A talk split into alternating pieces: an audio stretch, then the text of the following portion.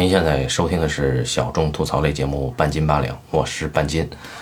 呃，这一期是今年春节以来，也就是大家上次听到的节目以来，呃，实时录制的第一期节目。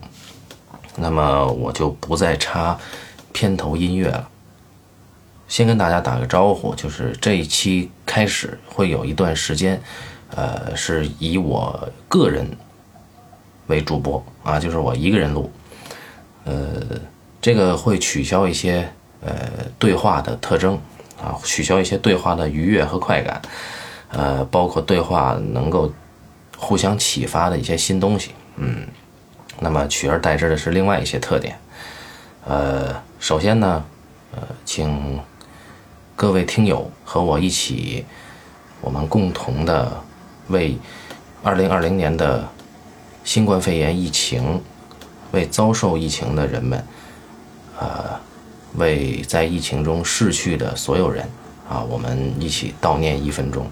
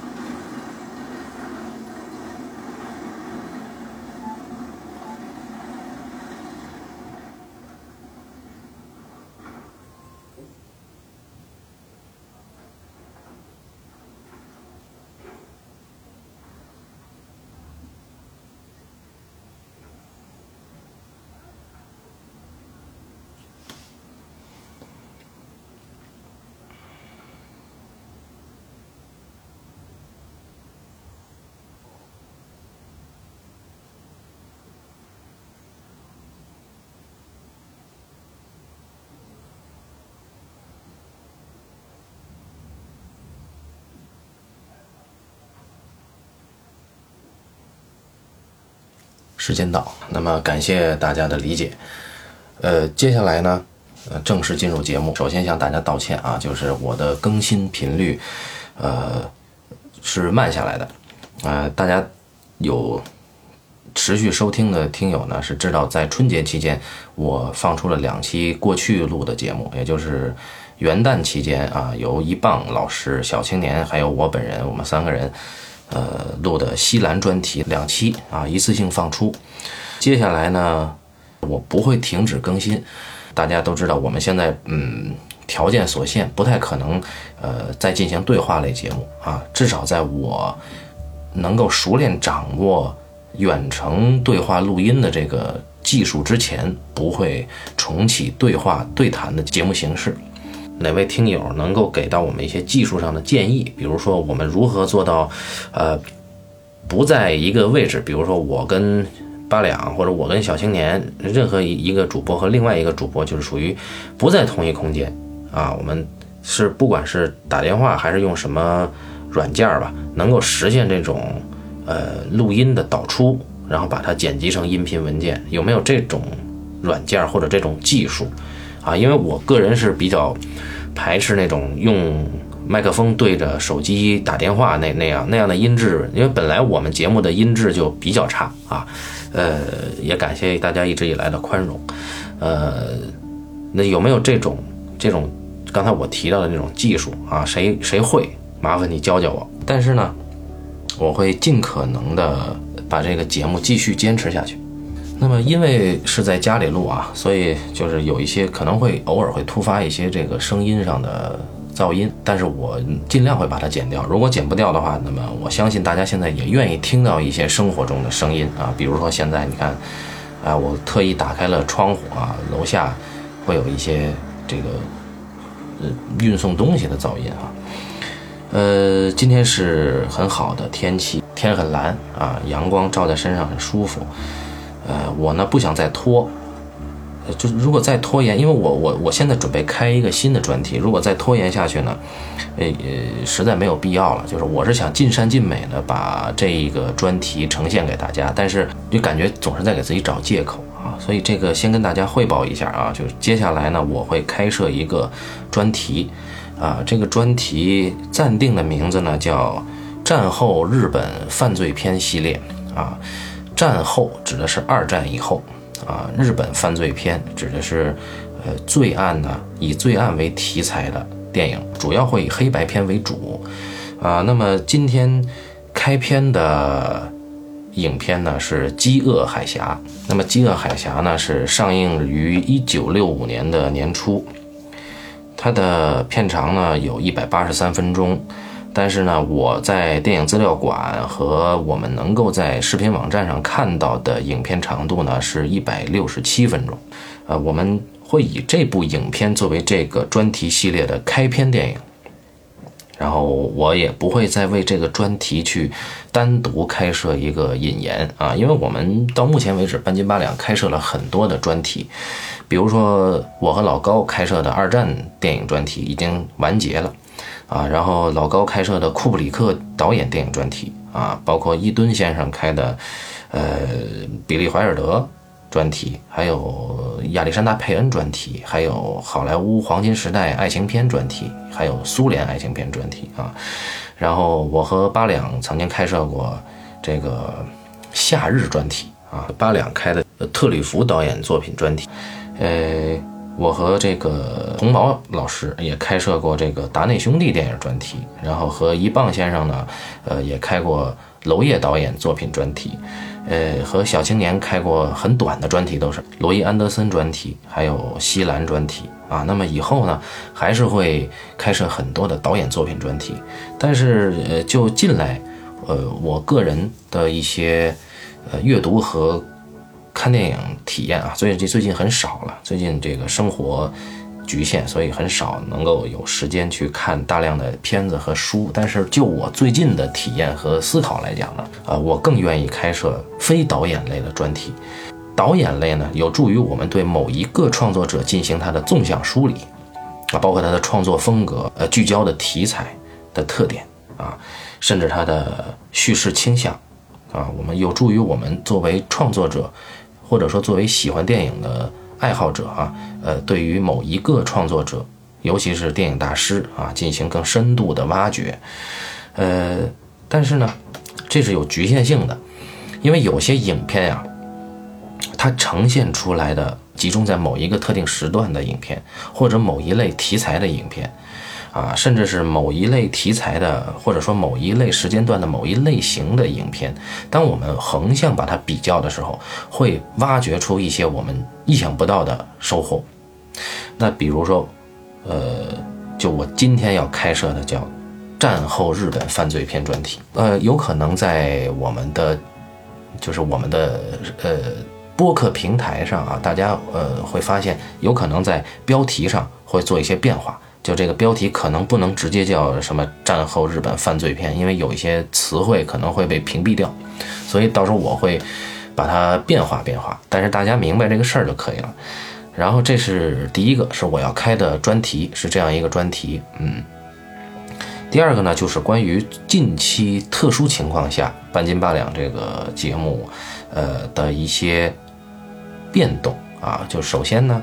呃，就是大家知道了，我现在是一个人在跟大家聊天啊，就是我一言堂。呃，第二呢，因为这个我一个人聊啊，就是缺乏对话的一些火花啊，那么我相信大家可能会听着听着就困了，所以我呢会把节目缩短到半小时左右啊，有可能长一点，嗯，但是不太可能更短了。这是第二，第三就我尽可能会保持还是每两周更新一期啊，那么时间啊很有可能还是每周一的晚上，呃不是是隔周一的晚上九点十二分，当然这个也要看就是我现实生活中的时间啊，我期望是能够定期更新的，嗯，如果到时候达不到呢，也请听友们理解，呃，再有呢就是因为是我一个人聊。我现在更希望的是，呃，大家能够在播客平台上多留言。那么你的留言呢，会有可能啊，会成为我们下一期节目，呃，我会拿来跟大家进行交流的一部分的内容。啊，当然是各位的留言的内容而定啊，因为现在留言确实是很多元啊，有的不适合在节目里探讨，有的可能就是出于我个人的情绪特点，我可能直接就当场就把它，呃，就给解决了啊。我们还是受限于这个影评类节目啊，很多东西是谈不了的啊。那么我们就把能够谈的尽可能做到最好啊，这是眼下，呃，眼下这个节目里我能做的事儿啊。呃，听友们呢，还是根据我们这一期聊的节目留言，然后我们下一期啊，如果有机会且遇到合适交流的留言呢，我们就拿到下一期去展开了探讨。遗憾的就是说，这是一个没有时效性的这个留言对话了，对吧？它不像是说我做一个直播节目，或者说我做一个视频类节目，然后。更新频率很更新频率很快的那种啊，我们就没有这个，呃，但是还是很期待，就是跟大家形成一种对话吧。呃，还有就是，呃，这是我之前没有太在意的一件事儿，就是我我我现在接下来会，呃，比较希望大家能够多多支持半斤八两这个节目。你的支持呢，是如果你觉得这期节目你觉得还不错啊，不管是哪哪个意义上的不错，请你点赞。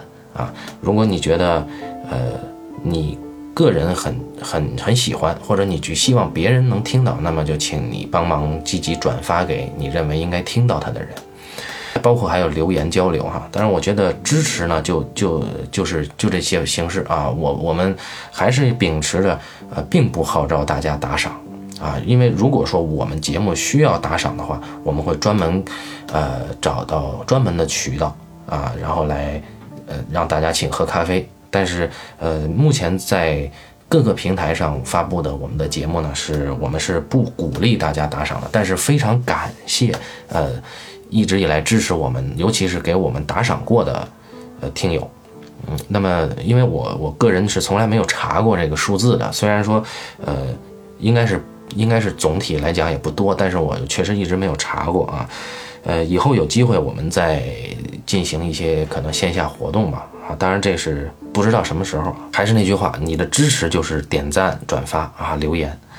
呃，至于为什么有这个变化，因为以前给大家的印象可能是，尤其是我个人不太在意，就是大家对这个节目的反馈和看法啊。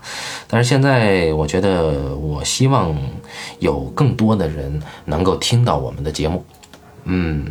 呃，然后具体为什么呢？就我相信你们听到过这个节目的听友一定能够明白原因啊。呃，好，那么这就是近期我的一些汇报。我们接下来呢就开始进入到正题啊。很抱歉耽误了一些时间啊。一九六五年上映的日本电影叫做《饥饿海峡》啊，这个影片现在是非常容易在线能看到的啊，就各大视频网站你只要付费都可以看。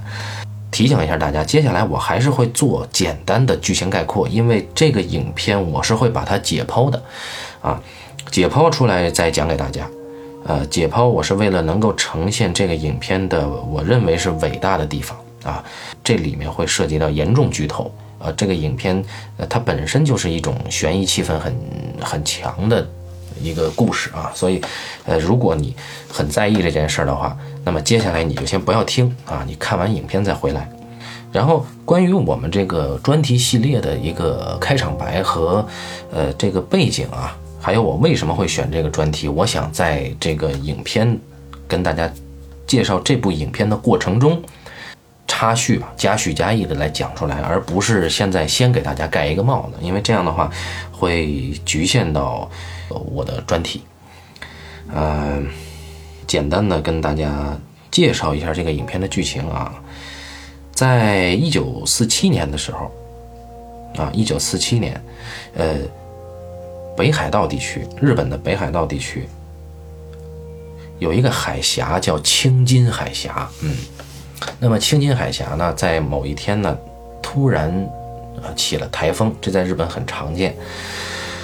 呃，起了台风，这个台风风力很大啊，然后有一艘这个联运船、联合运输船要那个要出港。那么这艘船出港之前，北海道有一个小地方，这个地方叫岩内，岩石的岩，内外的内。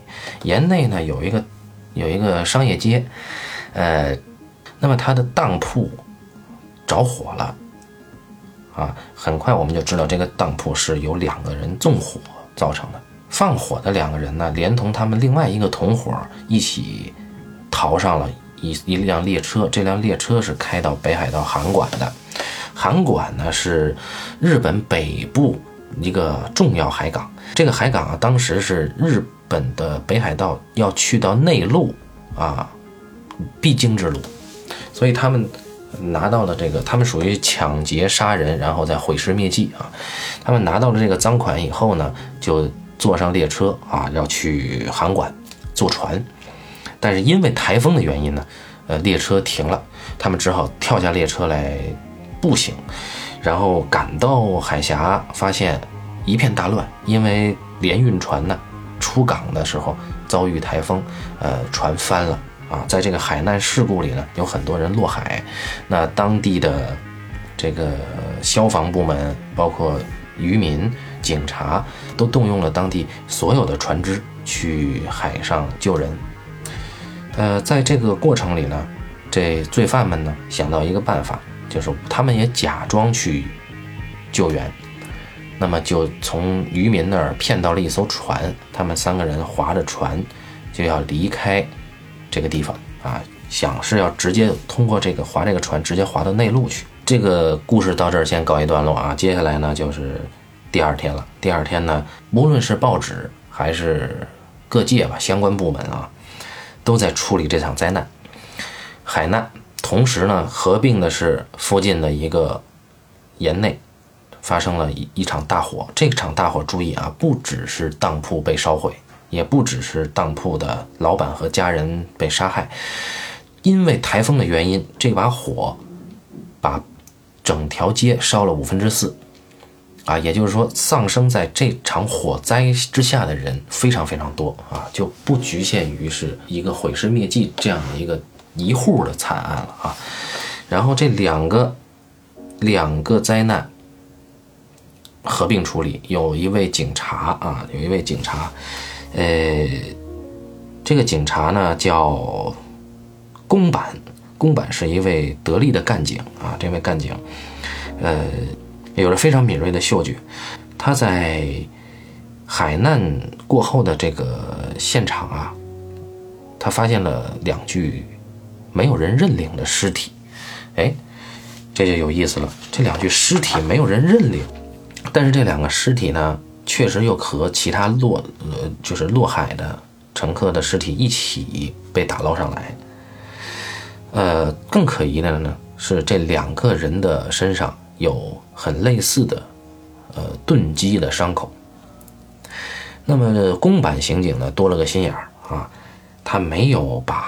这两个尸体火化，因为在当时是要火化的，那么他就把这两个土葬了。他总是觉得要把这两个尸体留下。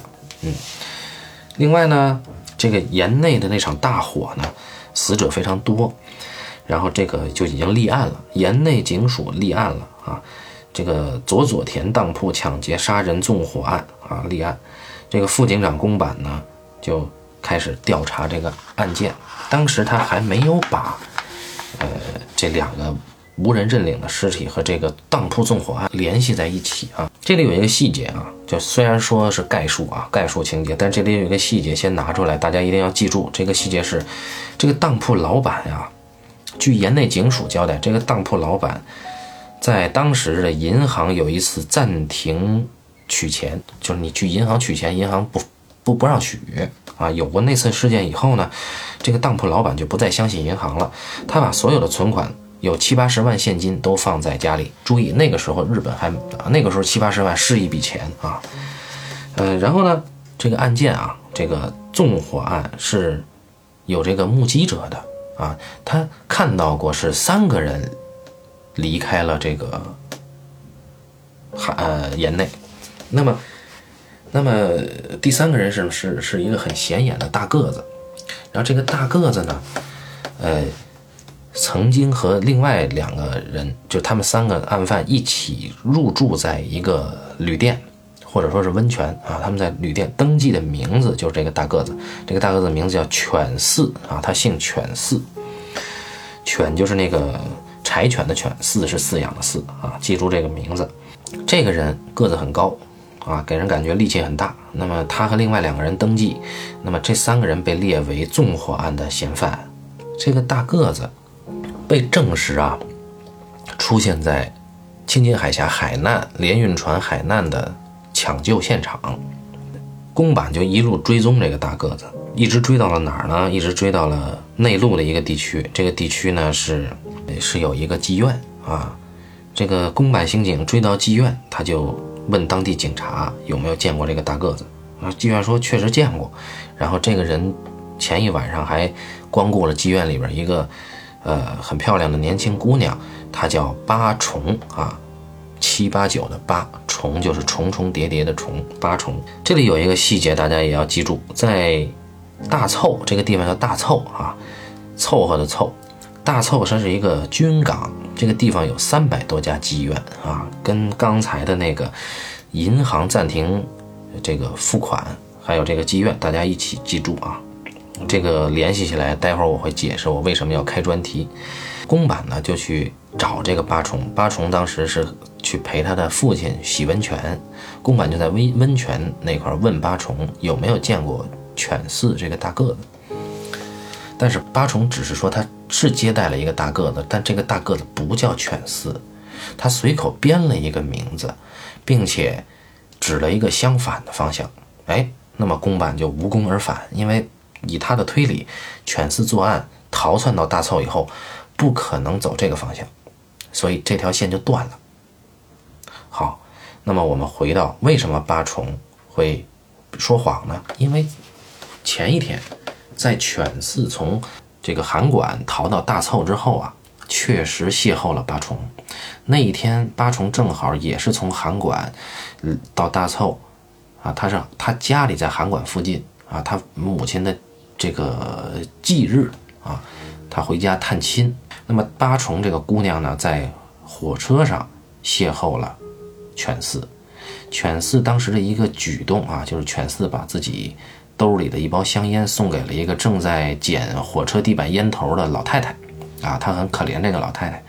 八重就觉得犬饲是个好人，然后八重自己随身带的饭团呢，就分给了饥不择食的犬饲，然后两个人一路聊了聊，后来犬饲呢就跟着八重来到了妓院，当晚犬饲留宿。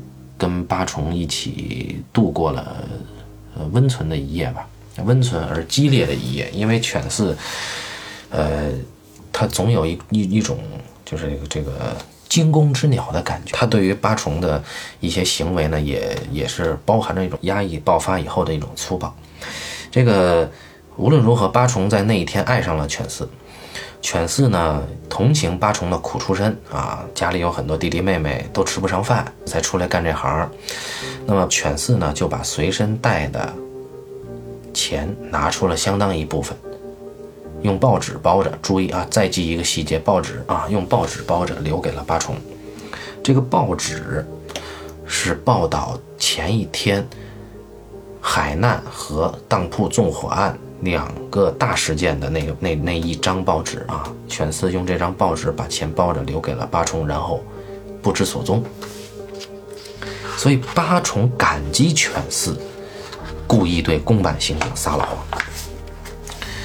宫坂回去以后，回去复命啊，回到函馆沿内警警署复命。回去以后呢，突然那两个无人认领的遇难者尸体有了下落。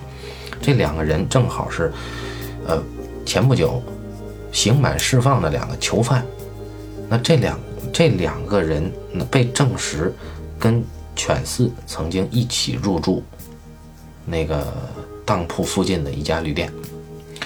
而这两个人身上的伤，据公版的推理，有可能是犬饲干的。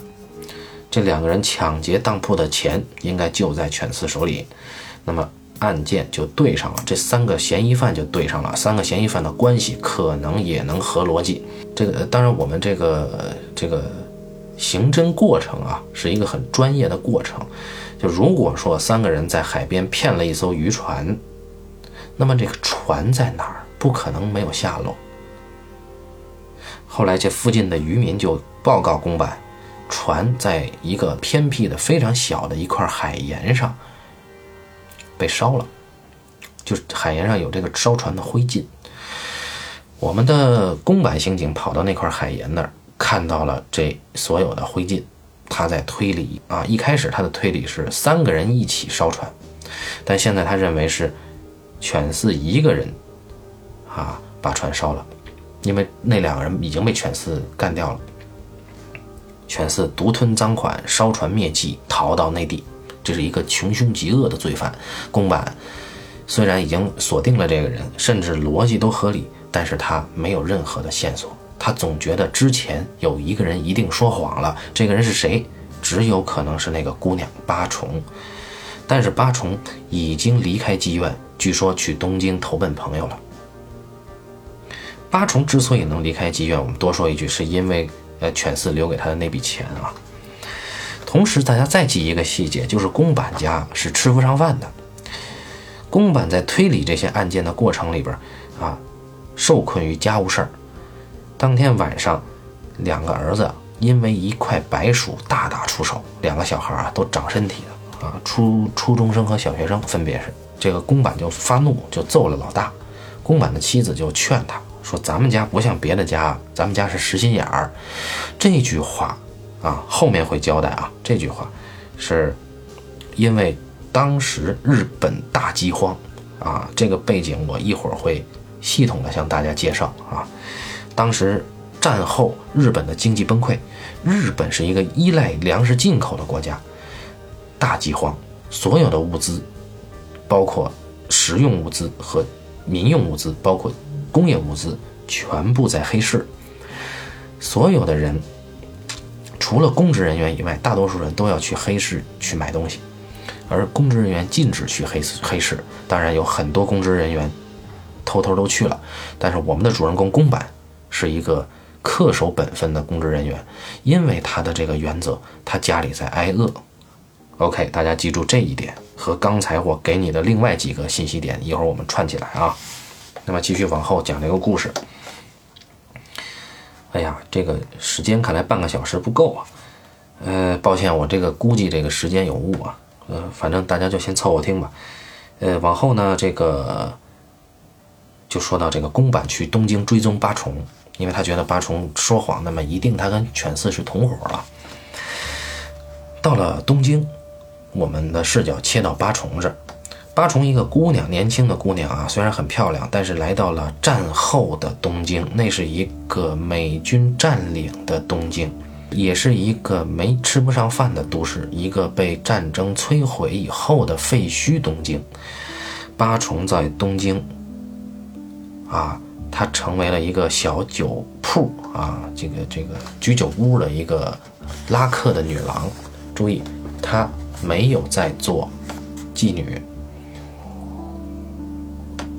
出于对犬饲的一种奇怪的执着啊，或者说是对于你说是你说是感恩也好，还是忠贞也好吧，反正他没有在在做妓女。八重拉客的时候呢，她周围的女生。打扮都很时髦，这些女孩都是去拉占领军的，去拉美国大兵的这个站街女。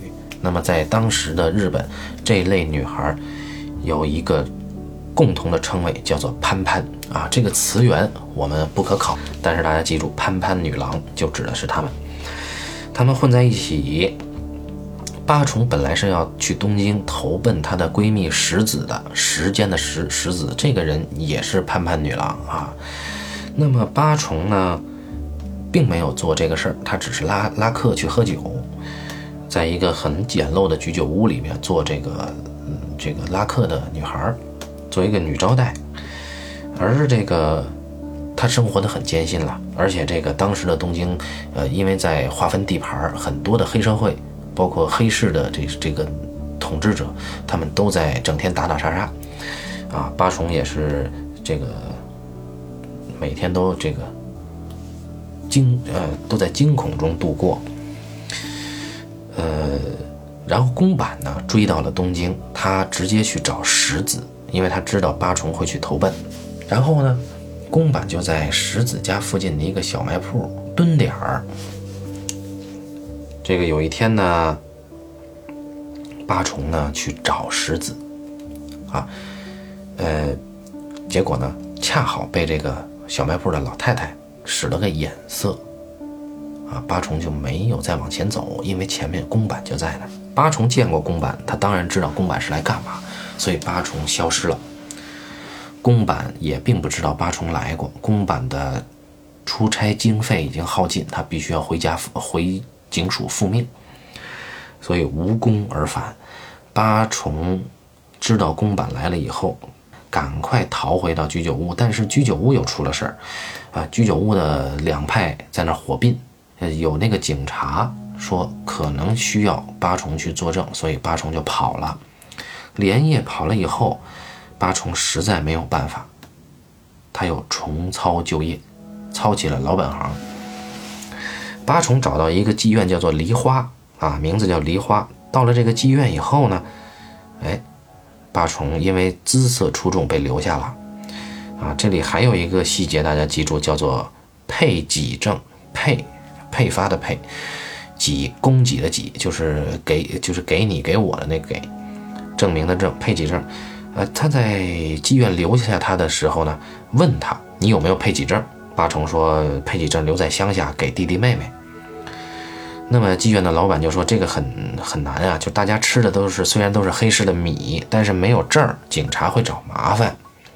最后还是留下他了啊。他们想了别的办法。”八重喜极而泣。大家记住配给证这个细节。然后时间过得很快啊，一晃十年啊。呃，哦对了，我这里说一句，就是我我们的公众号还是半斤八两论电影的微信公众号，呃。也会不定期更新。那么《饥饿海峡》这个影片啊，我我其实是会写一个，我是会写一篇影片分析，发表在这个公众号上。那么大家如果订阅了的听友呢，会看到啊，也应该就在近期吧。嗯，当然可能可能也不会那么顺利，因为我的微信号呃在春节期间因为某种原因被限制了。这样，当然公众号是不变的，还是半斤八两论电影啊啊。呃，无非是我个人的微信号阵亡而已啊，这个叫什么？这个，呃，现在最时髦的一个词儿叫炸号，对吧？当然，炸号的原因啊，我相信在这个某一个特定的时间，就只有可能是一种原因，我就不在这个节目里说了。我相信明白的人就明白了。好，我们讲回到这个故事啊，十年以后，八重，八重，在。呃，一次妓院开会啊，他们妓院里边开会，老板把姑娘们叫到一起，说这个政府提倡啊，现在要转业辅导，因为大家知道美军占领过后，这个呃这个性服务啊，它就会有一个政府的倡导，就是不能再公开合法了，所以那个政府就要提供转业辅导帮助。啊，正在开这个会的时候，八重突然瞥见了妓院老板的报纸。那张报纸呢，有一张照片。这个照片，呃，说的是一个慈善家，叫尊见京一郎。啊，京一郎这个慈善家啊，就做了很多好事儿。八重看见这个照片就石化了，他抢下报纸，就消失了，从妓院走了。然后八重按照报纸上说的信息来到了这个这个具具体地名我忘了，来到另外一个地方。这个地方呢是尊见京一郎的住宅，他就请求见这个尊见。那么太太给他开了门，他进去去拜见这个京一郎。他说：“十年前我得到过尊夫的照顾，我想见一面，很短就走。”京一郎出现以后，大家就知道这是谁了，这就是犬饲。十年以后的犬饲变得非常的有气派啊！这个演员是谁呢？是著名演员三国连太郎老师啊。呃，三国连太郎老师呢，是日本很有名的方法派演员。呃，尤其是在《饥饿海峡》这部伟大的影片里，你可以看到他的呃，因为处境的变化，他的这个演技风格。这个宽容度就像这个无限的弹簧一样被拉来扯去，但是他都游刃有余啊，非常的过瘾。那么京一郎现在叫京一郎了，他否认以前，他否认自己是犬饲，他也否认自己帮助过八重，他不认识。呃，八重很可怜，就是很绝望，因为你你你你不认我嘛，你不认我，那我我就只能走了。这个时候呢，这个京一郎心软了，他问他的跟班儿，就是他他这个有一个在他府上寄宿打工的大学生，他说夫人呢？那大学生说夫人出去买东西了。OK，那金一郎说你去泡茶。好，在泡茶的这个时间。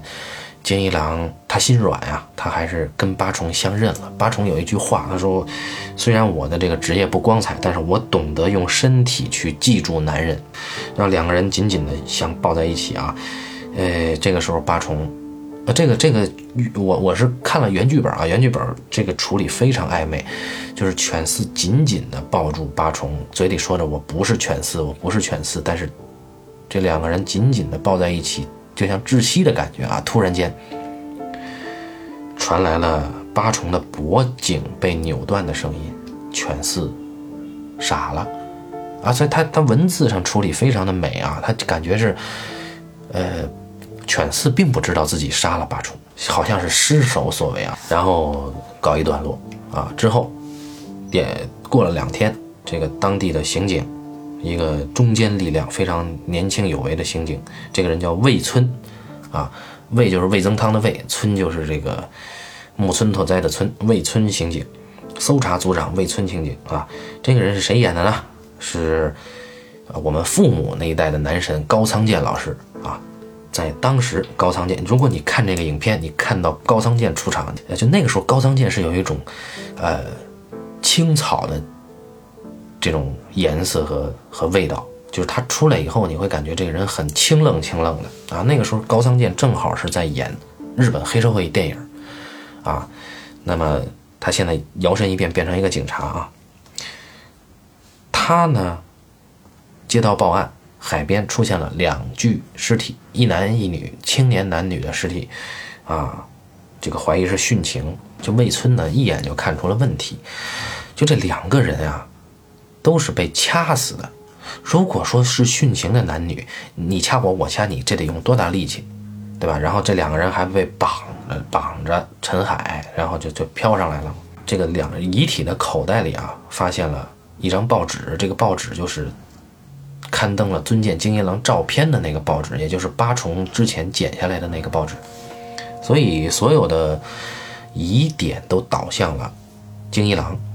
然后尊剑呢就去调查，见这个京一郎，京一郎说他府上有一个勤工俭学的寄宿大学生失踪了，有可能是哎，一看这个，他一看这个魏村啊，说有那个说出来有两个年轻人死了，那金一郎说一定是殉情啊，于是呢他就去认尸，认尸的过程里边啊，金一郎就认为是他的年轻的助手和这个女生以前。有救，所以这两个人殉情。而魏村回去以后呢，跟他的署长上司啊，呃，两个人计划了一下。这个这个时候看到影片看到这儿的时候，我就笑出来了。为什么呢？因为这个署长是谁演的呢？是资三四郎啊，呃，也是一脸正气。两个人呢，这两个人在计划，就就谈，这肯定是金一郎干的，这个毫无疑问啊。这个时候又有一件事佐证了，是八重的父亲。和八重在东京的梨花妓院老板一起来了，他们来认领尸体。啊，这里大家注意啊，有又有一个细节，这个老板看见八重的尸体以后，哭得泣不成声啊。他说八重在东京这十年舍不得吃，舍不得穿，攒了好多的钱啊，拼命的干活，攒了好多的钱，到底为了什么呢？他一定是为了为了见一个人。他就很伤心，为这个姑娘很伤心啊！注意啊，妓院老板如此动感情、如此慈悲的一个妓院老板，在我们这我们的观影范围内啊，尤其是我们华语电影的观影范围内很少见啊，很少见。所以大家也记住这个细节。然后呢，我们就知道尊见京一郎这个慈善家在当地非常有名啊，他是那个市市教市教育委员，也是市这个国防委员，就防范委员啊，估计是防范犯罪那种。他还捐赠了一大笔钱，资助刑满出狱者改过自新的事业啊，所以是个头面人物。他是开淀粉厂起家的，然后并且资助了他老家很多很多的人捐助啊、重建等等等等，是一个非常在当地人口碑有口皆碑的一个人。呃，但是怀疑他，你总要有证据呢，对吧？所以大家兵分几路，一部分人去那个八重的东京妓院去找他居住的那个小房间里有什么蛛丝马迹，另外一部分人。去找什么呢？因为八重的八重啊，他留着一份报纸，这个报纸是当年曾云号就连运船翻船海难的那个记载了那个新闻的报纸，还有纵火案的那个报纸啊。然后另外一路就是高仓健、魏村刑警，他要去岩内警署去找当年一直追踪这个案件的那个老刑警宫坂啊。大家兵分几路了。呃，魏村找到了宫坂，宫坂现在是在做狱警，注意啊，已经老得不成样子了，嗯，还有慢性病。宫坂就给魏村介绍了十年前的情况，而且找了他当时经手记录的很多的档案，这是一个非常勤勉的干警，包括曾运号日事件日记。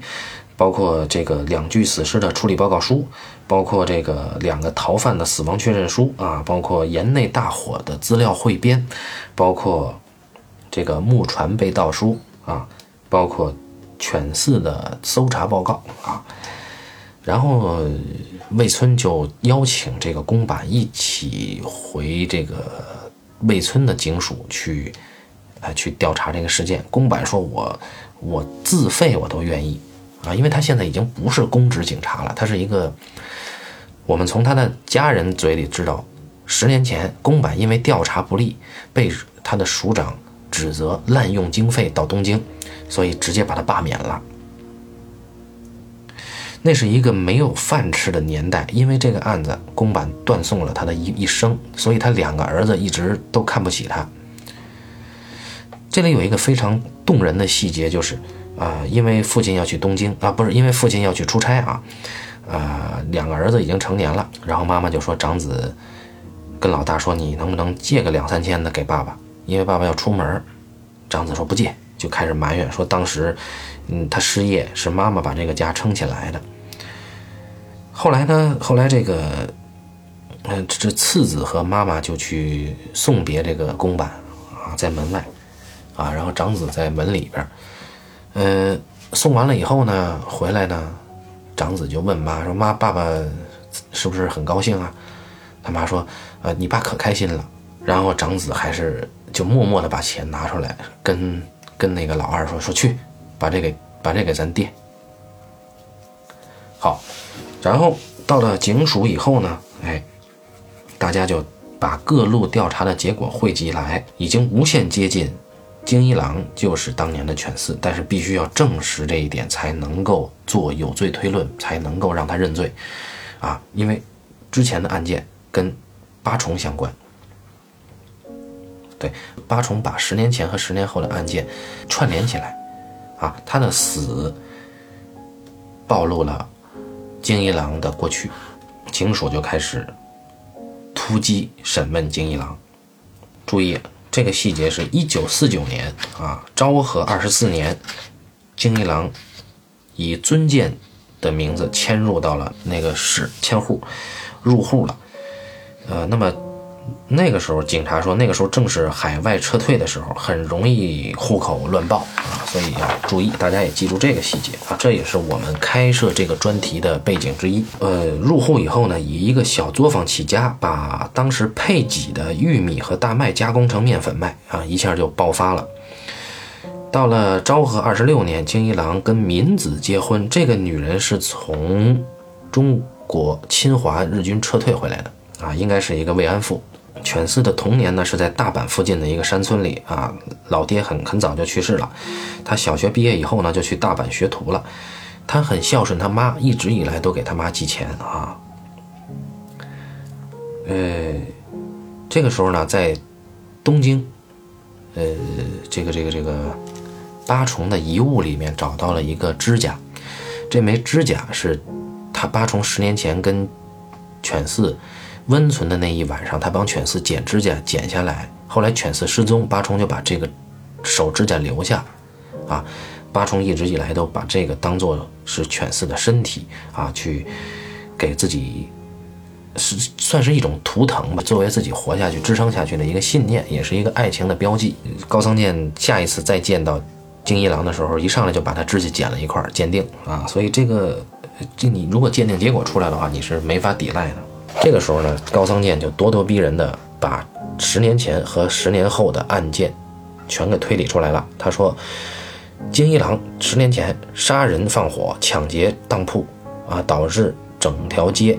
三分之二的店铺被烧毁，很多人丧生，然后还杀了两个同伙，逃亡以后邂逅了八重。十年以后，金一郎摇身一变成了慈善家，八重找上门来，金一郎害怕他泄露自己十年前的事儿，于是起了杀机，杀死了八重，并且杀死了当时的目击者，他的助手寄宿在他家的大学生竹中，然后把两个人伪造成情杀，抛尸到海边。但是，金一郎不承认十年前的事儿。金一郎说，十年前不是他做的，十年前是两个人，他是在干活的时候，干苦力的时候认识的那两个逃犯那两个囚犯，那两个囚犯商量着要干一票，但是金一郎没有参与，他们没叫金一郎。等那两个囚犯抢完钱、烧完当铺之后，拉着金一郎一起跑，让金一郎给他们买票，又让金一郎给他们去搞到一艘船。然后这两个人，他们三个人坐上船以后，金一郎划船，那两个逃犯，那两个囚犯自相残杀，然后还要杀金一郎。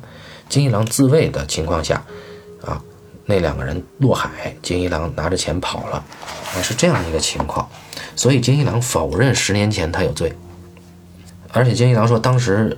他跑了以后，就剩他一个人了。他想去投案自首，但是他认为当时不会有人相信他，只有可能认为是他干的，所以他索性带钱走了。这个时候，金一郎话锋一转，出现了整个影片最伟大的地方，大家要注意。金一郎说：“问所有的在场的人，包括公版，包括署长，包括魏村刑警，他说：你们相不相信我刚才说的十年前的事儿？”如果你们相信，我可以往下讲十年以后我做的事儿；如果你们不相信，我就不往下说。大家注意啊，日本，尤其是被这个二战以后被美军占领统治，在之后重建的日本是一个法治国家。那么，日本作为一个法治国家，他给这个嫌疑犯定罪啊，必须有嫌疑犯承认认罪。啊，所以这个时候金一郎突然反拿一刀，他说：“你们如果不相信是我说的十年前的事儿，我就不认十年后的事儿。”哎，审讯陷入僵局了。有人说要揍他一顿，但是魏村高仓健拦住了，说：“那我们做这件事跟流氓有什么区别呢？说我们必须要，万一金一郎说的是真的呢？”有人就有的刑警就说说他这是钻咱们的空子啊。这个时候不管他是不是钻空子，我们都要想办法证明。然后呢，署长呢就就就问公版，公版说那个我多说几句。公版说我们没有办法找出确切的罪证，就十年前这件事儿，因为当事人全挂了。说我们只能用心去证明。公版说：“我跟他十年前，一直以来都有这个十年的夙愿，我要单独见他。所以公版单独见了敬一郎。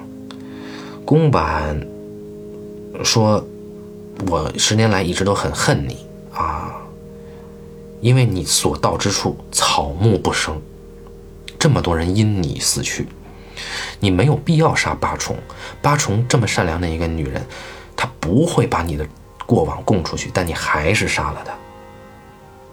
不管你认不认罪，有一个东西是你的，我今天带来还给你。他这个东西我留了十年，呃，宫坂掏出来一个手帕，这个手帕包了一团灰烬，这个灰烬是宫坂十年前在追踪犬饲的时候，在一个偏僻的海沿上找到了犬饲烧船的灰烬，他把它包起来留着。他把这个灰烬连同当时那那一片海沿上的泥土打开了，金一郎触碰到了这个泥土之后，突然崩溃了。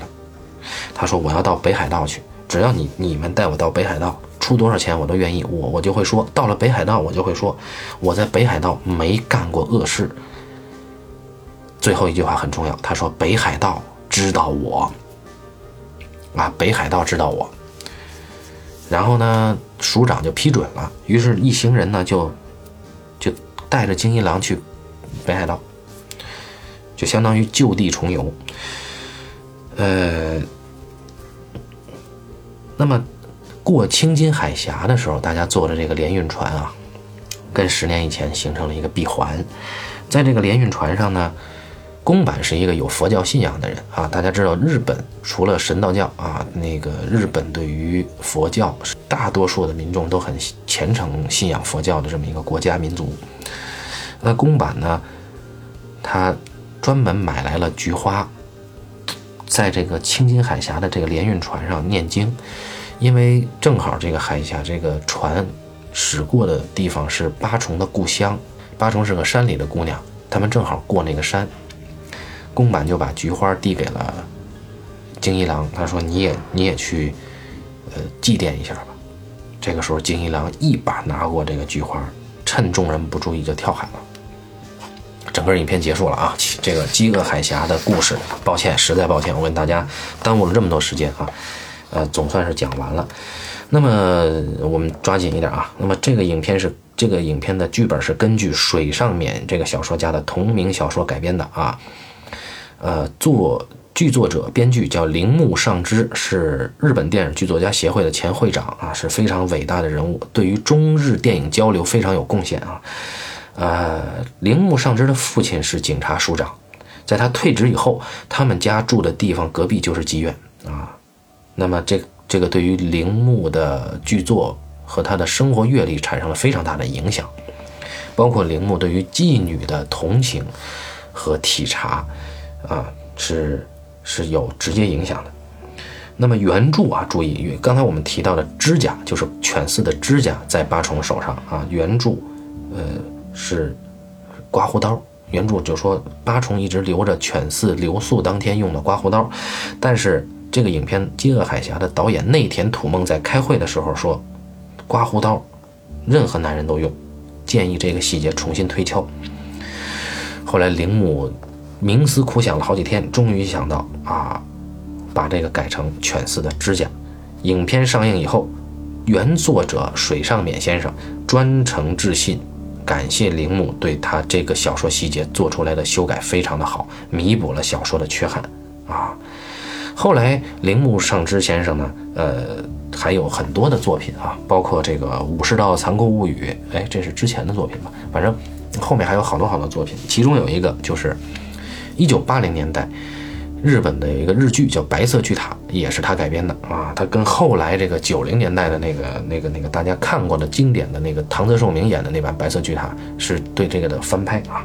当时改这个影片的时候，内田土梦导演是已经是一个非常有名的导演了啊啊。他跟铃木说，那是铃木当时呃，铃木跟他已经合作过一些作品了。当时他们。改过宫本武藏系列啊，是被誉为改的最接近原著的宫本武藏。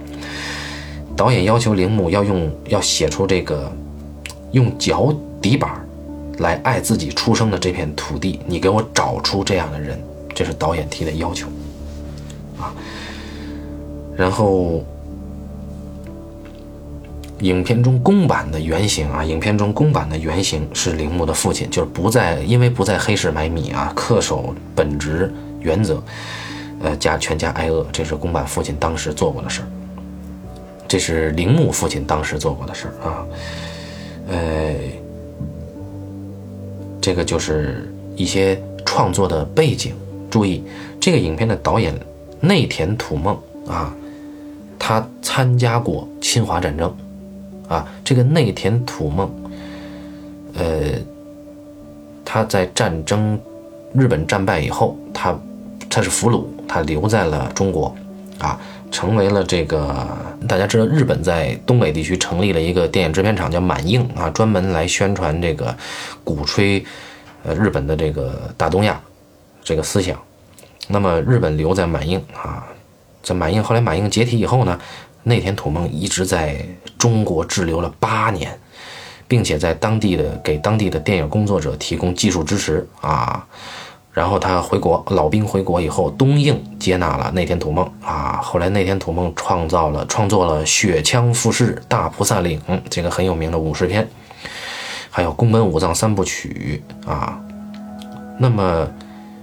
呃，按照四方田犬彦这个日本学者、日本电影史学者的评价，他说内田土梦导演每一部作品的底色都闪烁着令人敬畏的目光，这个目光始终凝视着人类的深重罪孽、歧视和压迫，并在片中以不近人情的真实感去体现啊。好，那么这就是内天土梦啊。那么我们接下来来。聊一聊这个影片的伟大之处。那么顺便呢，我要把这个影片的背景，也就是我们为什么要开这个选题啊？因为在我我是十二月份在资料馆看过这个影片，这部影片当时看完以后，就我非常的震撼啊，是用“震撼”这个词，一点不过分啊。然后我就呃，这个震撼一直持续下去啊，我就想开一个专题。我就在想啊，这个影片它其实虽然呃上映在一九六五年，但它只涉的是日本的战后的问题啊，日本二战以后战败以后，日本全社会的问题，包括政府的问题，包括社会的问题，包括经济啊民生等等等等意识形态的所有问题。我觉得，呃，就是虽然它拍摄的年代不是那个年代，但是它。就是包括他这个影片讲的故事，十年前，所谓的十年前，发生在一九四七年，这里面有杀人，有后面的崛起，包括转行，包括逃逸，包括饥饿，包括黑市，包括这个妓院，包括潘潘女郎，所有的社会现象，实际上是这个影片的。根本原因促成这个影片罪案发生的根本原因，也促成这个悲剧的原因啊。那么我就在想啊，除了这个影片以外，还有什么呢？还有松本清张小说改编的《杀气》啊，还有这个森村诚一小说改编的《人性的证明》啊。那么有一系列的这类影片都在反映战后日本社会问题。而且都是以犯罪片来呈现啊，以罪案的题材去呈现的。那么，我认为非常有必要把这类影片整理起来，来够来横向比较他们题材背后的那个社会问题啊。当然，这一切发生在日本啊，跟我们啊是发生在日本这个国度啊。那么我们。你说日本跟我们有什么关系？这个我觉得在应该通过这个专题，呃，去做一些反思，并且用这个专题来启发我们怎么看待，呃，怎么去重新研究电影，怎么去看待电影，怎么去看待我们，呃，华语电影啊，等等等等。OK，那么这就是我开这个选题的原因。刚才大家记得我在叙述这个故事的时候提出了几个要点。这个信息点全都指向二战以后日本社会的问题，包括这个饥荒啊，包括黑市囤积物资啊，高价卖出啊，黑市，包括妓女、潘潘女郎，专门去服务美国大兵的女人，以及呃，不是服务美国大兵，服务日本人的女人，包括公务员去。犯罪去黑市买东西，啊，包括这个占领军和这个人民众的关系啊，包括曾经犯了罪的人怎么样摇身一变成为资本家，成为慈善家，成为这个社会的中坚力量，啊，这些东西都直接指向了二战以后日本的社会问题。那么，这也是为什么这部影片能够伟大的一个前提之一。这部影片《饥饿海峡》，我记得有一个资料提到，啊，是日本寻报曾经评选过二十世纪百大经典电影啊，《饥饿海峡》排在第三位啊。好，那么我们来，呃，当然具体的对于这个影片剧作上的一些解剖，我会把它放在。公众号的文章《半斤八两论电影》这个公众号里面，我会专门写一篇这个影电影剧作的呃解析啊。但是在这里面，我们会呃大概就是展开先谈一谈《饥饿海峡》这个影片跟我开选题的关系，再来谈一谈《饥饿海峡》这个影片的提炼出来的结构啊。我要说的有以下几点：第一点。这个影片涉及了三个人物试点，是谁呢？是八重这个妓女，宫坂这个刑警，以及犬四啊这个逃犯，这三个人物试点，这是我要提的第一点。我会根据这个试点去讲十年前的这个啊这个这个选题背景。第二点，这三个试点啊啊呃这三个试点分别对应了三种社会问题，三种社会现象啊。这是第一点，第二点，我要说的是话语权的问题，就是，呃，犬饲被捕以后，京一郎被捕以后，他实际上是处在被审判的位置，但是因为法制，因为这个刑侦的规章制度。要想认定犬四京一郎有罪，必须由他自己认罪。那么他要认罪的前提是，你要相信我说的十年前的我描述的十年前的那个故事。那么京一郎在这一瞬间重新夺回了话语权，重新拿到了话语权，立场和权力就逆转了。这是我非常感兴趣的一个一个影片的一个很出色的点啊。好，那么接下来先说第一个，八重就三个人物试点啊。八重作为一个妓女，她是一个情深意重的人啊。那么借着八重的视角，先是他结识了犬四，但是在之前啊是给了八重一个出场的，是八重在回家省亲，他们家里在山里边，他们家里人聚在一起，请了一个巫婆，这个巫婆。嗯，传说是能够让八重死去的母亲跟大家对话的。他们家在降神的时候，犬四在他们家外边偷吃的，偷萝卜吃。好，犬四始终是以一个饥饿者呈出现的啊，而八重是以一直是以一个这个施予者呈现的。施就是施舍的施，予给予的予。那么八重他在大凑从事的是。这个性工作，后来他邂逅了犬四，拿到一笔钱以后，他就可以改善这个出身，他就到东京去做服务工作。但是因为当时的那个特点啊，我们刚才讲了黑社会、潘潘女郎、美国大兵，还有这个物资紧缺，八重不得已重操旧业，包括警察的追击啊，所以即便有犬四的钱。八重也没能改变自己的出身，重操旧业，做回了性工作。这就反映了日本战后女性的艰辛啊，以及女性以身体来记录这一段呃黑暗的崛起历程。这是八重。第二个试点是犬四，犬四呢，他是他怎么交代呢？他说他以前呀是一个苦力啊，就是在。呃，侵华战争的时候，他也是在做苦力，在农场干活，老是给他妈寄钱。后来，呃，实在是混不下去了，太苦了，他就去做搬运。做搬运的时候，结识了那两个囚犯，放刑满出狱的。结识那两个人以后呢，那两个人犯了案，拉上了他，所以严格意义上讲，他连从犯都不算。而他后来摇身一变成为慈善家，捐助他曾经的故乡，那里所有的包括孩子用的体育设施，包括这个公共的设施，全是他捐的。消防局也是他捐的。那么，他是你说他是赎罪也好，还是改出身也好，他始终对他的故土有一份眷恋。但是，在当时那个年代，他只能以饥饿的人这个身份形象出现，他没有那个资格和没有那个力量去表达他对故土的爱，所以他只能是一个逃亡的求生的人，一个贪婪的饥饿的人，以至于十年后他摇身一变，变成了一个慈善家以后，啊，他本能的害怕十年前的这个记忆，所以他要杀死八重。是一个本能的杀死，不是他预谋杀死啊。这个剧本交代的很清楚，是他本能的杀死，甚至他自己都不知道，他就把杀八重给杀死了。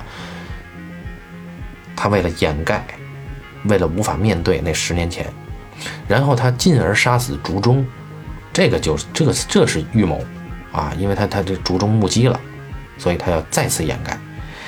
那么他的试点带出了日本战后。求生的困难和整个社会失业率啊，以及整个社会，呃，他不给你这个上升通道，除非你犯案啊。这是日本啊，我说的日本啊。然后他的崛起是建立在当铺老板一家人的积蓄以及大半条街的生命之上的啊，所以这个黑金是这样来的。如果没有八重。犬饲的这个事儿不会曝光，那么它会永远成为日本的肱骨力量社会上层，啊，这一点是令人不寒而栗的。那么第三个试点，宫坂刑警，他始终是以一个常年肺病的形象出现啊，很虚弱，但是他很睿智，他的很慈悲。比如说，他发现那两个死尸没人认领，土葬的时候，他要对着死尸唱诵心经。旁边的和尚就说：“说如果说说这个宫坂先生这么专业的唱诵，那我们和尚要失业。”啊。后来呢，包括就带着这个犬饲回青金海峡的时候，他又在唱诵心经去祭奠八重啊，这是一个有慈悲心的情景。这个刑警，他是一个有独立思考能力的人。整个影片，这个刑警的思考力是最清醒、最不盲从、最说实话的人。啊，这就也是我从这个影片里提炼出来的一种最可贵的精神啊，他能够独立思考。呃，我也非常希望我们所有的听友啊，能跟我们主播一起啊，逐渐的去呃提升自己的独立思考的能力啊。那么这个公版刑警呢，他能够第一个推理出这个案件的来龙去脉，但是注意，他无功而返。他去追踪八重，去追踪犬饲，都是无功而返。然后因为当时经费紧缺，警力缺乏，所以他被开除了啊！这是非常惨痛的一个历史。他成了狱警，编外狱警。他是一个恪守警察本分的人，他不去黑市，全家挨饿，他顶着全家人的鄙视，后来被开除，女人养家，他失业在家。而开除的原因是他为了办案，占用了公共资源，他被开除。所以，呃，公版的视角非常说明日本战后的问题，这是日本战后的呃政府问题。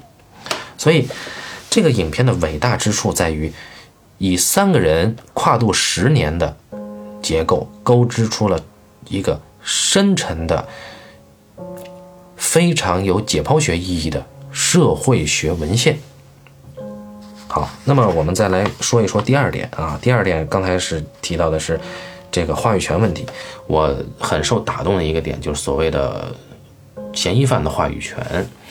那在一开始我们知道犬饲这个人呢，他是一个话不多的人啊，因为你一个挣扎在温饱边缘的人啊，他是没有说话的。没有说话的力气，其其实可以说是啊，就是你你你你真的饥饿到了一定程度啊，你会你会省掉所有的力气啊，就那力气留着干嘛呢？留着等你找到食物的时候，你可以扑上去去吃。所以三国连太郎先生在演这个犬饲的时候，他找的这个点是呃非常令人敬服的啊。那么当犬饲啊成为了。呃，京一郎以后，他有没有话语权呢？有，但是这个话语权呢是，呃，跟警方他有一个因为他是有社会地位的人，所以警方对他要很客气，啊，但是即便如此，警方抓住了他的犯罪动机的一些纰漏。这个时候呢，呃，京一郎的这个京一郎的这个话语权又没了。当他彻底被警方就魏村刑警给他推理出来以后，他开始反击，金一郎开始反击。这个时候的话语权不是因为他地位产生的话语权，而是因为他做了什么产生的话语权。就像我之前跟小青年和一吨聊过小丑，我认为小丑打动我的地方在于，小丑的唯一掌握话语权的时候，是他面对电视媒体说他杀了人的时候，那一刻他。拿到了话语权，这是非常卑微的一种拿到话语权的方式。而呃，在我们的《饥饿海峡》里面，京一郎面对魏村的指控，他不能承认，啊，他不承认他犯下了这个十年前的罪，他认为十年前他是无辜的，他是胁从。啊，那么因为十年前他曾经动过要自首的念头，但是。他为什么退却了呢？是因为他认为不会有人相信他。那么那个时候，他作为一个挣扎在温饱线上的人，他的话语权自己都被自己就把自己的话语权否定了。再到后来，他现在啊被这个指控的时候，啊，他他提出了一个条件，就是如果你想让我认罪，就是认这个杀害八重、杀害竹中的罪，那么你要先。相信我说，十年前我是无罪的，这个非常重要。几个方面，第一，呃，犬饲十年前的无辜，对于犬饲这个人，他能立得住，非常重要。什么意思？一个人在世啊，不怕不做亏心事，不怕鬼叫门。那么犬饲虽然他有愧，但是他不至于有罪，这是在十年前他给自己的一个定义。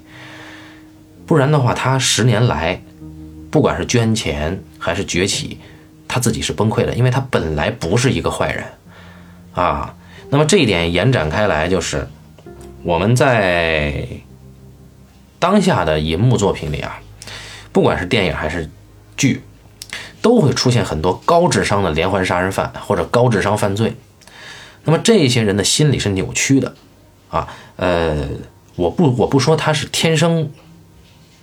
性格上有问题，我是说，这些作品赋予了他一种我智商高，我有话语权。比如说《心灵猎人》里面那个 Ed，就以他为代表的一系列的人，当然那里有很多智商低的人，但是 Ed 一定是一个超高智商的人。他的话语权体现在他对年轻警探的完全掌控。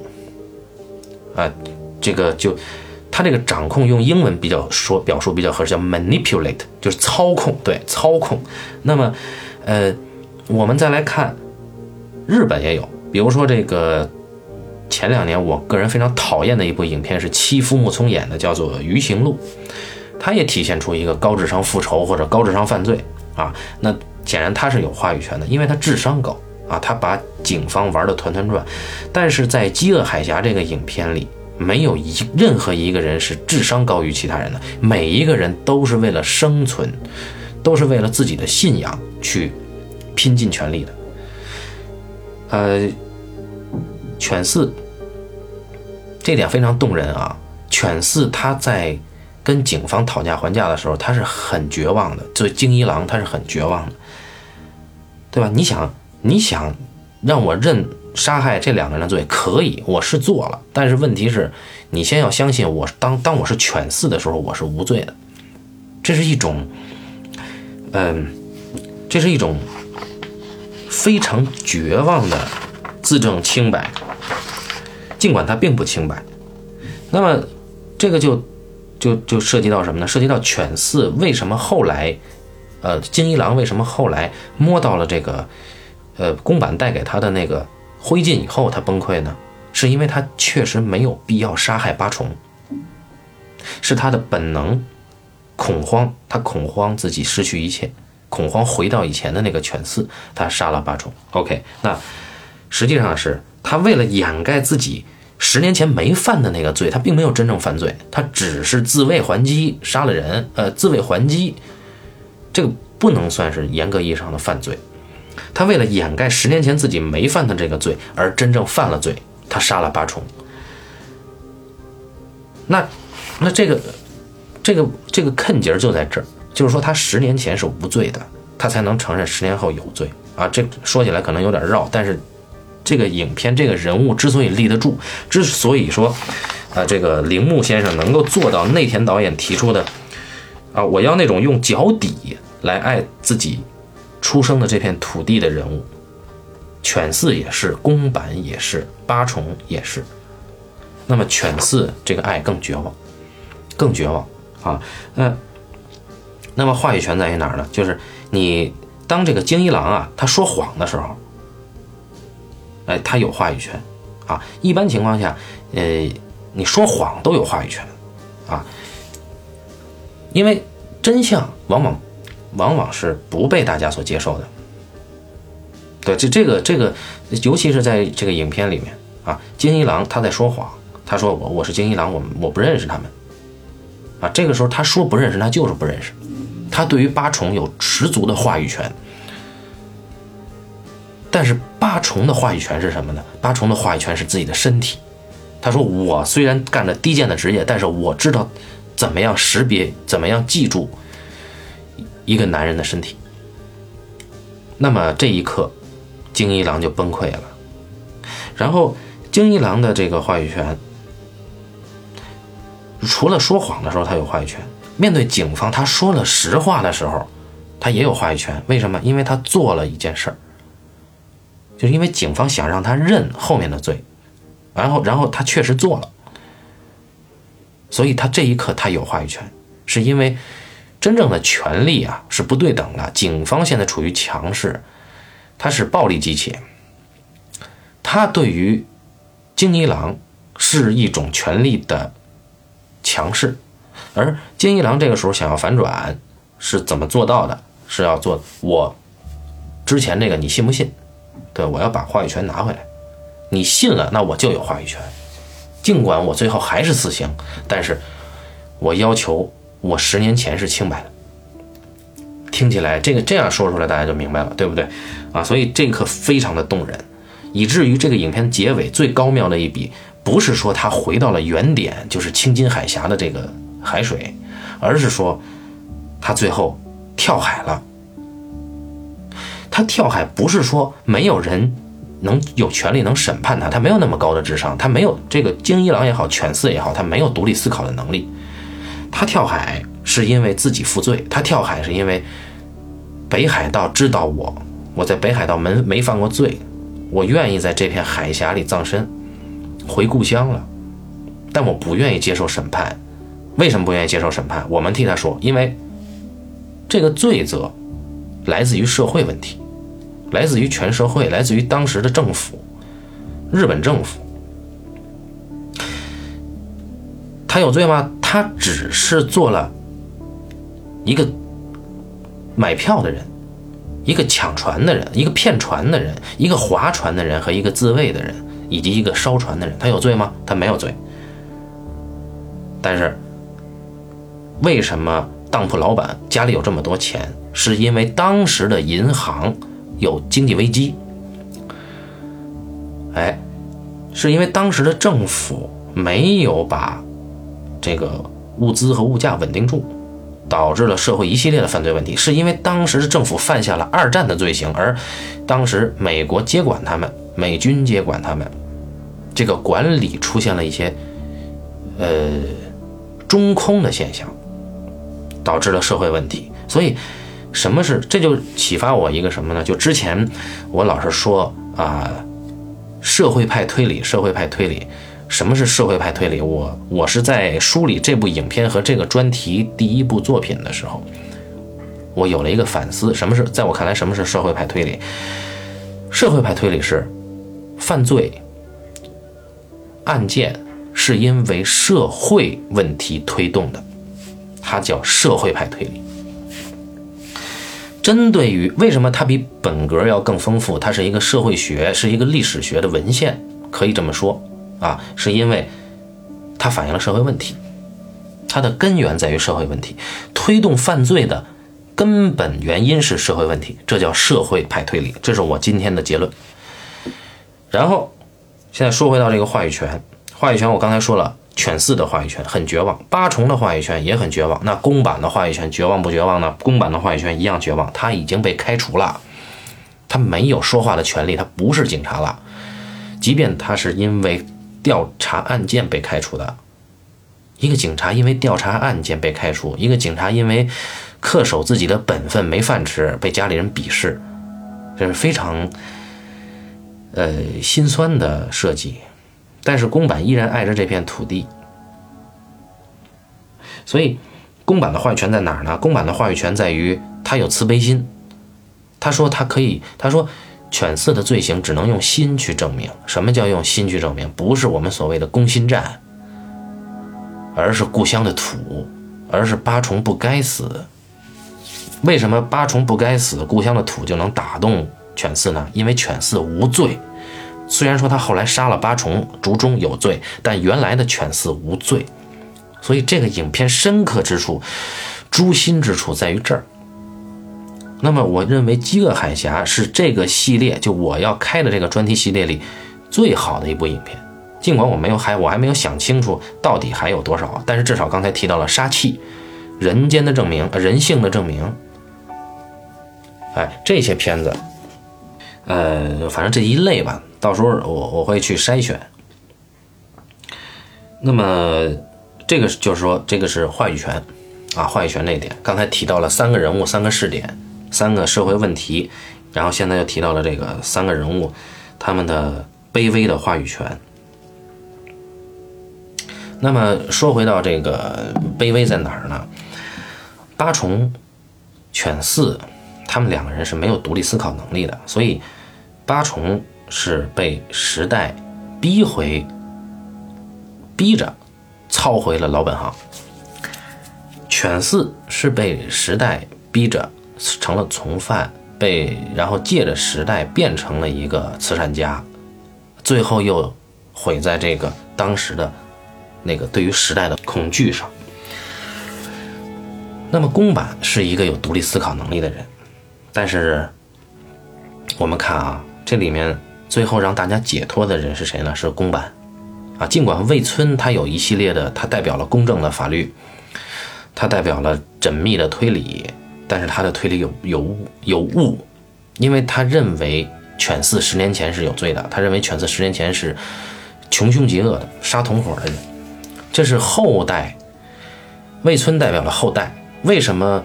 呃，魏村请这个宫坂出山的时候，魏村要在宫坂家里听到那么多宫坂当年十年前的就儿子对他的指指责呢？是因为这是。说给后代听的是内田土梦导演和铃木尚之先生说给后代听的。就你们今天能够理直气壮的审判，是因为之前的人被社会被时代摧残成这个样子，你们不能这么理所当然啊！但是之前的人，他们死得其所，所以才有了现在的这个呃这个魏村的坚持的这个法治和公正啊。这个也说完了啊。那么，我们说回到这个这个专题的背景是什么呢？是我想利用这每一部这个专题选定的影片，去对应上日本战后被美军占领期间它的社会问题。啊，我注意我说的是日本的社会问题啊。然后根据我们对这些。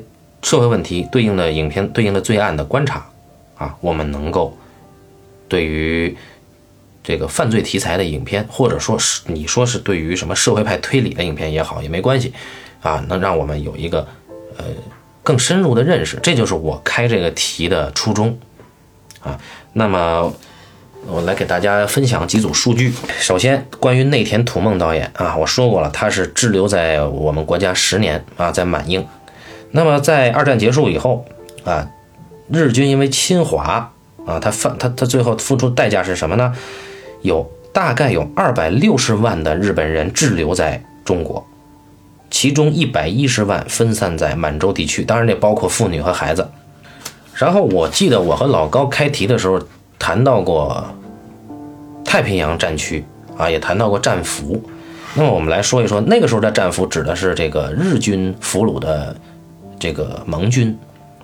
那么现在来说一说啊，呃，对于所有战区的日本现役军人啊，就当时二战的现役军人。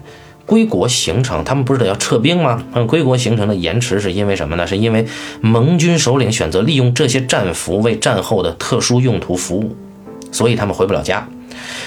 一九一直到一九四六年末，美国扣留了将近七万名投降的日本兵做劳工，干嘛呢？用于去淘汰美军在菲律宾群岛、冲绳岛和太平洋海域的战时设施。哎，就是就工兵嘛，啊，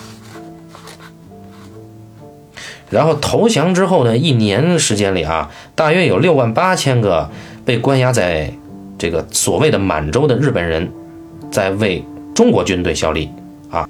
国民党政府当时的国民党政府，在一九四六年推迟遣返士兵，推迟了有多少人呢？五万多人具有实用技能的日本人。那么最惨的。大批的投降军队扣留时间最长、虐待最惨的是苏联。苏联对日军俘虏呃做的事情非常的残忍啊！这一点大家可以去看一看村上春树的，是哪个作品来的？啊，这这《暗杀骑士团长》呃，他有这个影射啊。苏联前推拖延这个遣返呢，跟盟军和中国不一样啊。他遣返是为了对战俘进行强化教育啊，以便这个意识形态的宣传。哎，然后苏联在一九四九年的时候呢，宣布仅剩下九万五千个战俘，年底全部遣返。但是依据美国和日本的统计呢，确切的战俘应该数字应该在四十万左右啊。那你想想，这三十多万人去哪儿了呢？啊，就没了啊，没了。好，这是关于战俘啊。那我们再来谈谈这个呃复员的老兵。严格意义上讲啊，内田土梦导演就是复员老兵，啊，他回来以后是东映接了他，然后那个时候他同代人甚至后代导演都崛起了。那跟他一样的老兵有比他惨得多的人，那是社会犯罪，日本社会犯罪的被迫犯罪的主流，啊，他们因为这个民众啊，在日本战时是被政府严重洗脑的啊，就是这个所谓荣归啊、神风啊。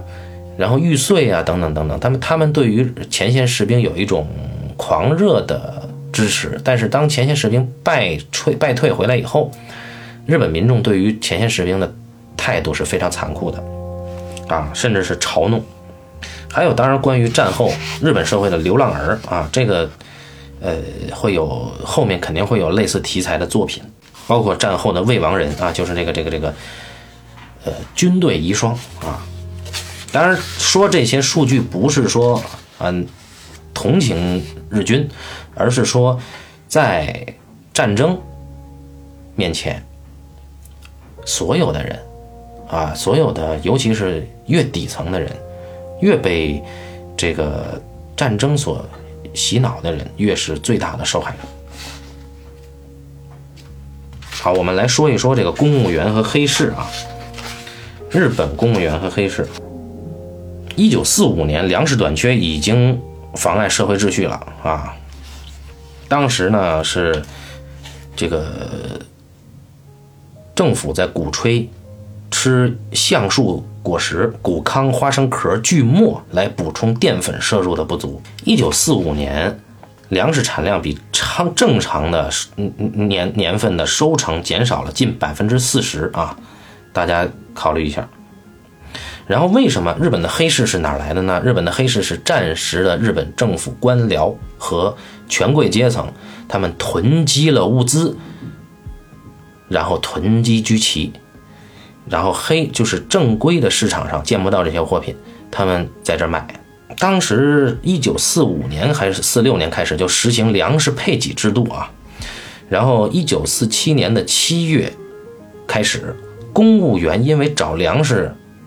冲击而造成的缺勤率到了百分之十五，甚至连东京警视厅也为员工提供每个月的粮食休假。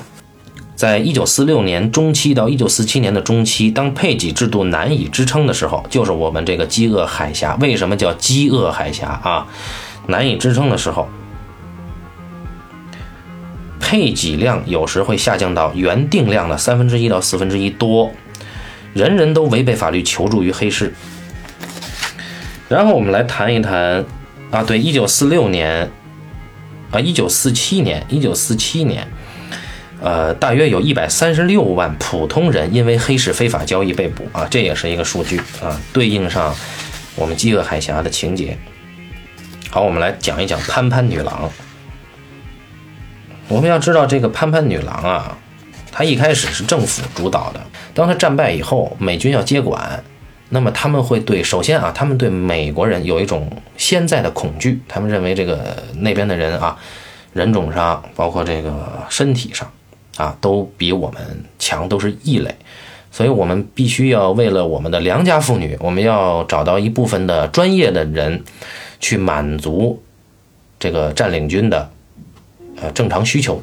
所以这个内务省啊，特地发给全国的警察管区，指示他们为占领军特设专用慰安设施。啊，后来呢，呃，就是政府退居幕后了啊。甚至甚至这个，这个这个，当时还有招聘广告，叫女性事务员啊，年龄十八岁以上，二十五岁以下，提供住宿、服饰及伙食啊，所以叫这个这当时叫为国献身啊，特殊安慰设施协会。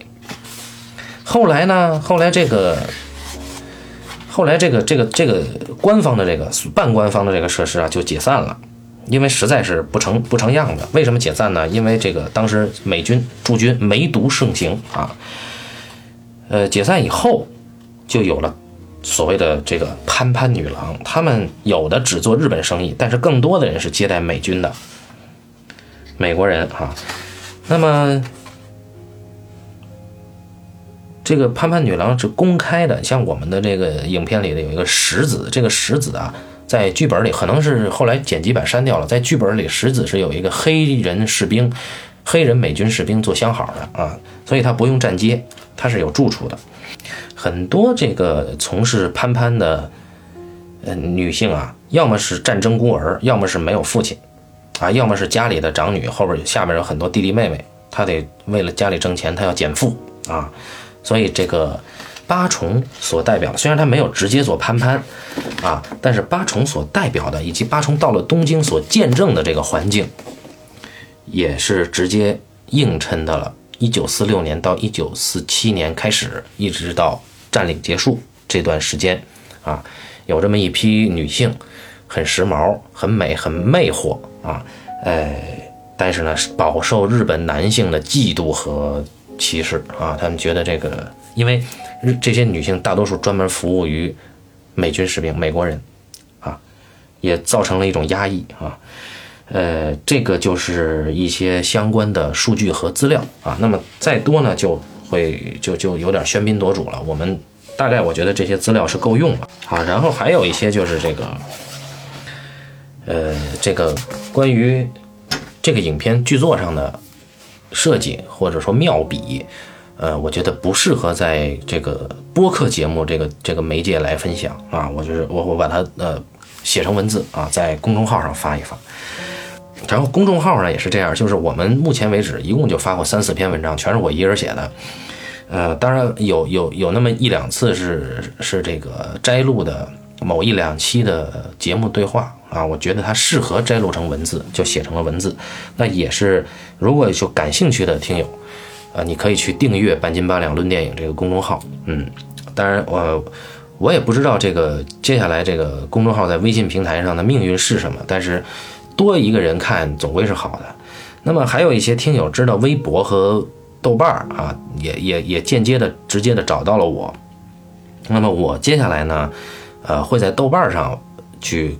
发布节目的更新，微博我我我可能就更更个人化一点啊，这个我还以后会区分开，我不会在微博上再提半斤八两节目，也是要避免我之前微信我个人微信的这个这个前车之鉴啊。那么，呃分开一点。